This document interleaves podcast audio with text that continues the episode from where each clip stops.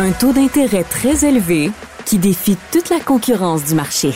Avec Francis Gosselin et Philippe Richard Bertrand. Prends pas ça pour du cash.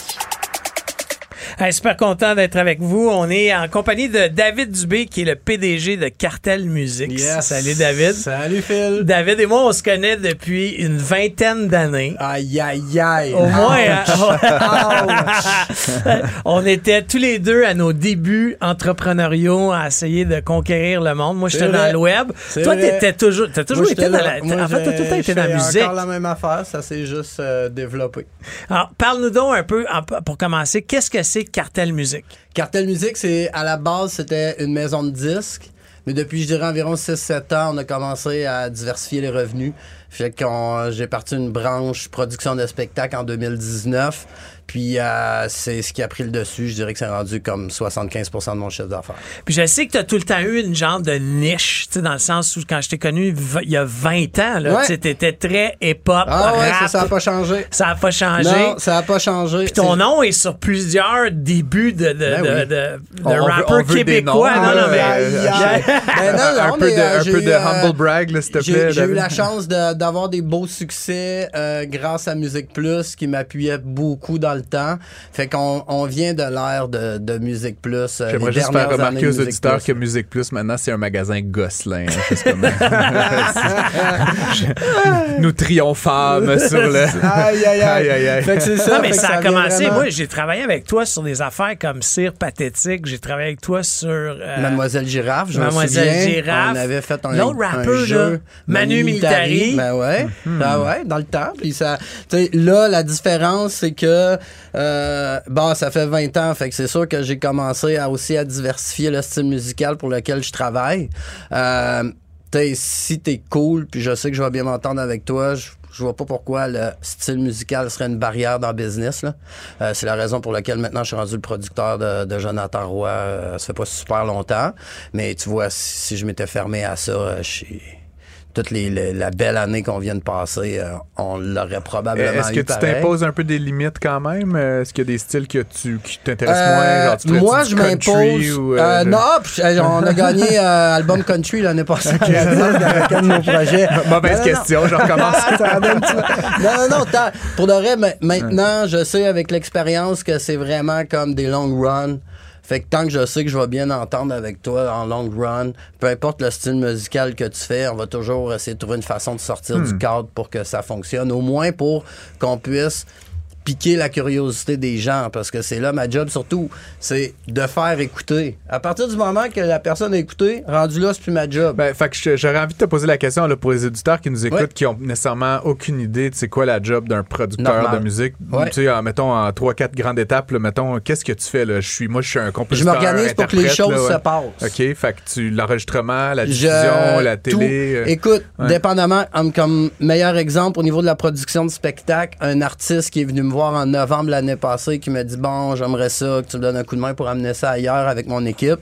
Euh, nous, on va tout mettre en place pour euh, que l'artiste puisse faire le plus de festivals possible, avoir les meilleurs prods possibles pour pouvoir justifier les cachets qu'on va demander Fait que aussi. toi, proactivement, t'appelles des festivals, euh, Euh, tu- tu, J'ai pushes du ton monde dans mon équipe qui sont des agents de spectacle. Moi, avec le temps, je sais mes forces, je sais dans lequel je dois déléguer. Puis tout ce qui touche le télémarketing, relations de presse, promo radio, agent de spectacle pour convaincre les festivals, je laisse ça Pas, à d'autres. pas ta force. Ah non, j'ai pas assez de diplomatie pour ça. J'ai plus de patience. Depuis que j'ai des enfants, ça l'a arrêté. Tu vois, ma plus vieille, elle a 7 ans. Tous les artistes dont tu me parles, en majorité, ça fait environ 7 ans que je travaille plus avec eux, que je me suis dit, bon, un bon moment donné, là, c'est c'est comme ça. c'est combien de personnes, Cartel Musique? Euh, à la base, zéro, un matelas, un ordinateur. Aujourd'hui, euh, sans compter les pigistes, on est sept à temps plein. Ah ouais, quand on a repris les bureaux d'infopresse euh, v'là deux ans. OK. Sur Saint-Laurent. Ouais. à Ouais, Montréal. les super Ouais, ouais, ouais, Puis, c'est ça. Je veux, je veux parler un peu du modèle de transformation de l'industrie de la musique Ouais. parce que nous, on a été dedans, moi Ouais. et toi. Là. Ouais, en Tu à une certaine époque, Francis, Hmm? t'es peut-être pas au courant de ça, là, mais tu sais, moi, je conseillais, toi, tu le sais parce qu'on se côtoyait, mais tu sais, j'ai conseillé Céline Dion, j'ai conseillé, euh, tu sais, du gros monde parce que ces gens-là savaient pas quoi faire avec la musique numérique, là. Bien sûr. Ça s'en venait, puis moi et toi, on se rejoignait sur un point. C'était qu'on disait, tu feras plus d'argent avec ton album. Non, fini. Puis tu vas faire de l'argent avec ton show, tes Exact. shows. Et Ouais. le merch et d'autres. Ouais, mais on produits, se là, faisait regarder à l'époque. Ah oui, oui, vraiment. par du dédain, là. Moi, je me suis fait dire par Angel Hill, il dit, le jeune, ça arrivera pas. C'est vraiment, là, tu sais. Ah puis- ouais, non, fallait le voir venir. Puis, euh, tu sais, comme nous, on l'a vu venir, je suis super content. Tu sais, il y a du monde qui sont pas dans notre situation que c'est pas ça qui s'est passé pour eux malgré eux. Mais moi, tout ce qui est euh, arrivé de toutes les plateformes digitales, toutes les métadonnées, toutes les stats qui viennent avec, euh, c'est du day job pour moi. Puis c'est une des raisons pour lesquelles mon emploi, mon- ma business elle a atteint un certain niveau parce que ça me permettait de connaître beaucoup plus les consommateurs qu'avant. Puis ça, ça a vraiment changé la game. Puis moi, j'ai tourné ça à mon avantage. Il y, a eu Sans- beaucoup, il y a eu beaucoup de résistance quand même. euh, même Ben ouais, mais je comprends. Il y a toujours, il y en a toujours dans n'importe quoi, dans toute l'histoire. Dès que tu vois que le système va complètement virer, euh, il y a toujours du monde qui était bien installé dans l'ancien système. Puis je les comprends. Ils veulent pas que ce système-là parte. Mais d'un autre côté, tu te ramasses des fois, t'as juste plus le choix. Là. Il existe encore un peu de nostalgie aujourd'hui de cette époque-là, j'ai Ben, l'impression. qui se dans- avec les acheteurs de vinyle, ils sont servis. Moi, c'est de même que Ah je prends ça. Je veux dire, ouais. je- j'ai- on printe encore des vinyles, on vend plus de CD. Mais les vinyles, pour certains Ah, projets, c'est fou, hein? les vinyles, les audiophiles qui vont mettre leur vinyle sur leur table, qui vont se mettre les écouteurs puis qui Ouais. feront rien pendant une heure. Hey, j'ai j'ai Il y en a des encore chums qui ont acheté le dernier album de Taylor Swift en Ouais, vinyle. ouais, Il absolument. est blanc. Ah ouais, le vinyle, ça fonctionne super bien encore. Les vinyles, ça voyage bien aussi. euh, au niveau de l'exportation, c'est impressionnant. Mais ça reste que quelqu'un qui va m'acheter un produit physique, le système n'était pas assez fait pour que quand quelqu'un scannait un album physique, je savais exactement c'était qui, quel âge qu'il avait, c'était quoi ses centres d'intérêt. Hmm. Maintenant, je le sais, je sais où il habite, je sais quel âge qu'il a. Ça me permet de planifier mes tournements en C'est ça que tu me conséquence. disais. Je, je, je nommerai pas l'artiste, euh, mais, mais tu m'as dit que tu passais beaucoup de temps à regarder les stats de Spotify. C'est ça, la pour game. voir, tu sais, l'artiste il est consommé Ouais. où? On devrait-tu faire Ouais, des shows Spotify, là-bas? YouTube, euh, c'est, c'est, c'est la meilleure façon de pouvoir travailler Ben, ta carrière à l'international. Ah oui, absolument. Absolument. Moi, dans ma business, c'est pas moi qui va dire ah, tu devrais sortir cette chanson-là à la radio ou si j'étais toi, ce serait ce vidéoclip-là que je tournerais. Mais je sais qui t'écoute, sur quoi qui trippe, d'où ils viennent, combien sont prêts à payer pour un billet de show. Puis on travaille là-dessus. C'est comme le Moneyball de la musique, là, dans une certaine Ben, je veux dire, c'est, c'est un nouveau monde que t'as Ouais. pas le choix. Tu peux pas fermer les yeux là-dessus. Sinon, je dirais que quasiment toute ta business va être basée sur un coup de chance. La pandémie, ça a été comment? Ça a été. euh, moi, je vais toucher du bois, mais j'ai eu un. Ça tombe bien, la table est en bois pour ceux qui nous écoutent seulement. J'ai eu un blues un peu quand ça s'est terminé. Euh, T'étais triste de la fin de la pandémie? ben moi, dans mon, dans mon cas particulier, c'est vraiment Si tu veux, on peut s'organiser pour que ça revienne. Non, non, ben, non, non, parce que maintenant, euh, ma blonde est plus en congé de maternité, Ah, ouais, puis euh, garderie, école, puis tout ça, blablabla. Mais quand la pandémie est arrivée, ma blonde était... On venait juste d'avoir notre deuxième. On s'est enfermé au chalet comme pendant toute la première vague. Euh, moi, pour pas que ça aille bien, il aurait fallu que YouTube, Spotify, Apple Music crash. Ce qui n'est pas arrivé. Ce qui est vraiment pas arrivé. Les chiffres ont augmenté. Effectivement. Puis après ça, quand que ça a recommencé à fonctionner, on a un support du gouvernement québécois comme j'avais jamais vu de ma Ouais. vie. Là. C'est incroyable. Ça, là. on critique souvent le gouvernement du Québec là, pour, euh, à tort ou à raison, mais tu sais, j'ai quand même plusieurs amis en culture, théâtre, euh, Ligue Incroyable. nationale d'improvisation avec qui je proche. Ça a quand même été une période où ils ont, disons, qui ont été plutôt cool avec les artistes et les artisans. Euh, tu sais, moi, je connais des, en fait, je veux pas nommer personne, mais tu sais, qui faisaient pas de spectacle puis qui recevaient quand même les subs. là. Ben, nous, c'était de l'autre côté. C'était plus. Ouais. Nous, c'était d'un côté que Ouais. ça a été la situation dans ma carrière où toutes les choses qu'on voulait faire, qu'on pouvait pas se permettre de faire, on a réussi à les faire. On les a tweakés différemment, mais je veux dire, Donne-nous un le exemple. gouvernement donne-nous un québécois, il te payait 100% de ta prod. Fallait que tu l'avances, mais il te remboursait. Fait que si, mettons, moi, je voulais faire une captation incroyable que j'avais toujours voulu faire avec le festival western de Saint-Tite, ben là, je pouvais leur proposer un projet, l'hivernal du festival western de Saint-Tite, en ligne, que j'allais tout payer à 100% On a pris les espaces où ils font le rodéo. On a vraiment fait une prod de stade pour ça. Oui, c'était triste parce qu'il y Sans avait public. sans public, c'était triste parce qu'il n'y avait pas de public. Ben ouais. Mais d'un autre côté, ça m'a permis de le faire. Fait qu'après ça, quand ça a réouvert, moi, je l'avais fait, j'étais capable de le faire. J'avais acquéri mon expérience de ouais, production pendant la pandémie. Puis j'engageais 60, 65, 70 personnes que je leur sortais de. Sais, ils faisaient de quoi, là? C'était le fun, là. Fait que pour moi, la pandémie, c'est vraiment. Tu sais, tu vois, j'ai parti ma branche de production de spectacle en 2019 avec. euh, euh, j'ai lancé euh, Stone, un hommage à Luc Plamondon, euh, qu'on a fait au Francophonie. Après, on a fait au Festival de Tête Québec. Après, j'ai eu des offres pour faire trois soirs à la Maison Symphonique avec l'OSM. Trois semaines après, la pandémie a parti. La première semaine, tu es comme, wow, qu'est-ce qui se passe, tu sais? Mais après ça, tu regardes, c'est quoi que t'as pour pouvoir continuer à travailler puis faire tes affaires.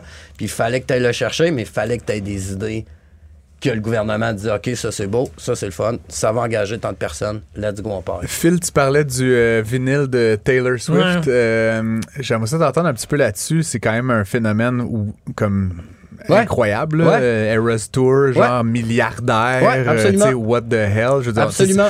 Il y a eu des stars dans l'histoire, là, mais comme du point de vue, c'est une- c'est un show d'économie. là. Je veux Ouais. dire, Ouais, ouais, ouais. Pour moi, c'est comme, c'est fabuleux et terrorisant. là. C'est- comme.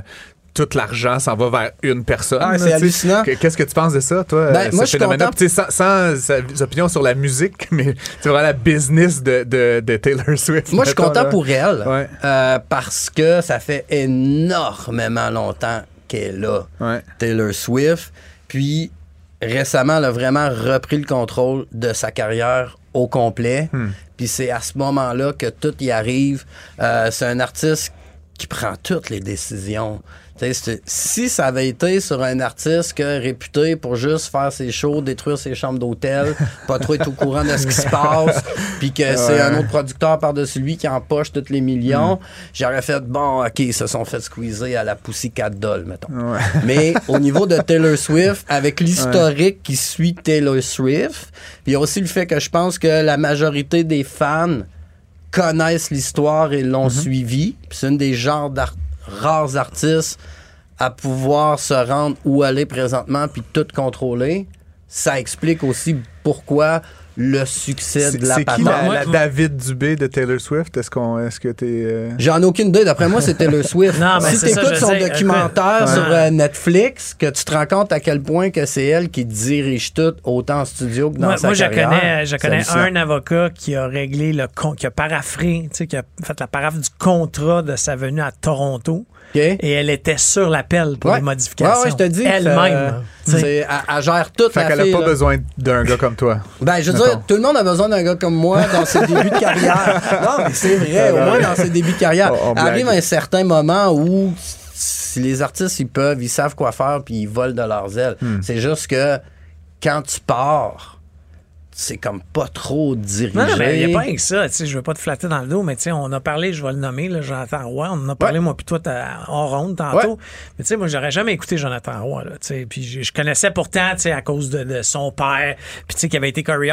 Mais crime, j'ai commencé à l'écouter il y a un an à peu près. C'est fort. Puis là, tu, tu me dis, Philippe, c'est moi qui l'ai repris, tu sais. Puis là, je, je dis pas que tout le succès te revient, mais je te dis juste que à un moment donné, ça veut pas dire que tu prends juste des nouveaux aussi. Tu reprends des gens pour les recadrer. Ou, Ben, ou Jonathan, fallait quand même travailler ça comme un nouvel artiste à l'extérieur du Québec. Parce que, tu sais, l'histoire qui roule depuis 20-25 ans, tu sors du Canada, personne n'est au courant de ça, là. Personne n'est au courant de ça, là. Fait que, tu sais, c'était vraiment comme le montrer comme un nouveau. Mais la différence avec Joe, c'est que son channel YouTube fonctionne tellement que c'est des beaux arguments pour moi. Là. Hmm. Si je sais que dans le dernier 30 jours, tu as 52 000 personnes à Genève qui ont écouté le vidéo, je vais prendre une salle Go pour Genève. mettre 2500, Ouais, c'est 3000 billets en vente à Genève. Ça, Je le ouais, sais que je vais les vendre. Là. Fait que c'est voilà. Moi, la seconde que tu me parles de Ah, c'est pas un joueur de hockey, blablabla, en partant au téléphone, je le sais quel âge que t'as. C'est sûr et certain. N'importe qui avec qui j'ai une discussion qui a en bas de 30 ans, souvent même pas au courant de l'histoire. La, ma- la- la moyenne de mon staff est autour de 25-27 ans. Il y en avait beaucoup qui étaient pas au courant de l'histoire. là. Puis tu voyages-tu autant qu'avant? Parce qu'on s'est croisés. En fait, la dernière fois qu'on s'est vu, c'est il y a 4 ans ou Ouais. 5 ans dans un avion. Ouais, ouais, ouais, ouais, ouais. Moi, Pour Paris. Avant d'avoir mes enfants, c'était Nexus Pass, euh, Quicks euh, Sécurité, euh, c'est Ça, ça. À tous les mois, tu connais les I douaniers, know. euh, ils savent t'es qui, euh, tu passes avec tes codes QR, euh, tu t'enregistres à Sécurité. Quand j'ai eu ma première fille, la première fois que je suis parti, j'ai senti qu'il y avait de quoi de bizarre qui se passait. fait que depuis ce temps-là, c'est plus d'autres mondes au bureau qui partent plutôt que moi. Mais ça rend le monde au bureau super Bien heureux. Tu sais, j'ai- mon adjointe, elle a fait comme le tour du monde l'année passée. là. Tu sais, on a fait une prod, on faisait une prod à Singapour, on en faisait un autre à Rotterdam. Fait qu'elle est partie de ce bar-ci, puis elle est revenue de l'autre bar. Elle est partie vers Vancouver, puis elle est revenue de l'autre. Ouais.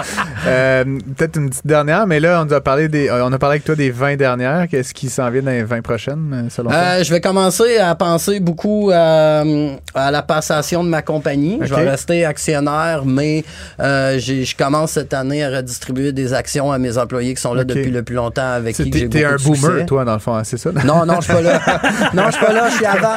J'espère que les gens nous regardent et Ouais, pas juste ça, écouter. euh, Ah ouais, non, non, non, je suis avant. Clairement, Euh, il n'a pas 72 ans. non, non, non. Puis c'est ça, je commence, euh, je commence beaucoup à penser à la passation de ma compagnie parce que je veux léguer de quoi, je veux que ça continue. C'est cool, Puis ça. je le sais que là où on est rendu présentement, euh, si c'est bien drivé, si c'est bien entretenu, puis si c'est avec du monde qui me ressemble, euh, ça peut continuer même si Puis je pour suis toi, c'est intéressant, donc ça passe par les employés, là, donc c'est pas un partner senior que tu vas amener là, du champ gauche Ben, ou un repreneur. Moi, ou faut une- dire que j'ai pas vraiment beaucoup de, de, de roulement dans mon staff depuis 2018.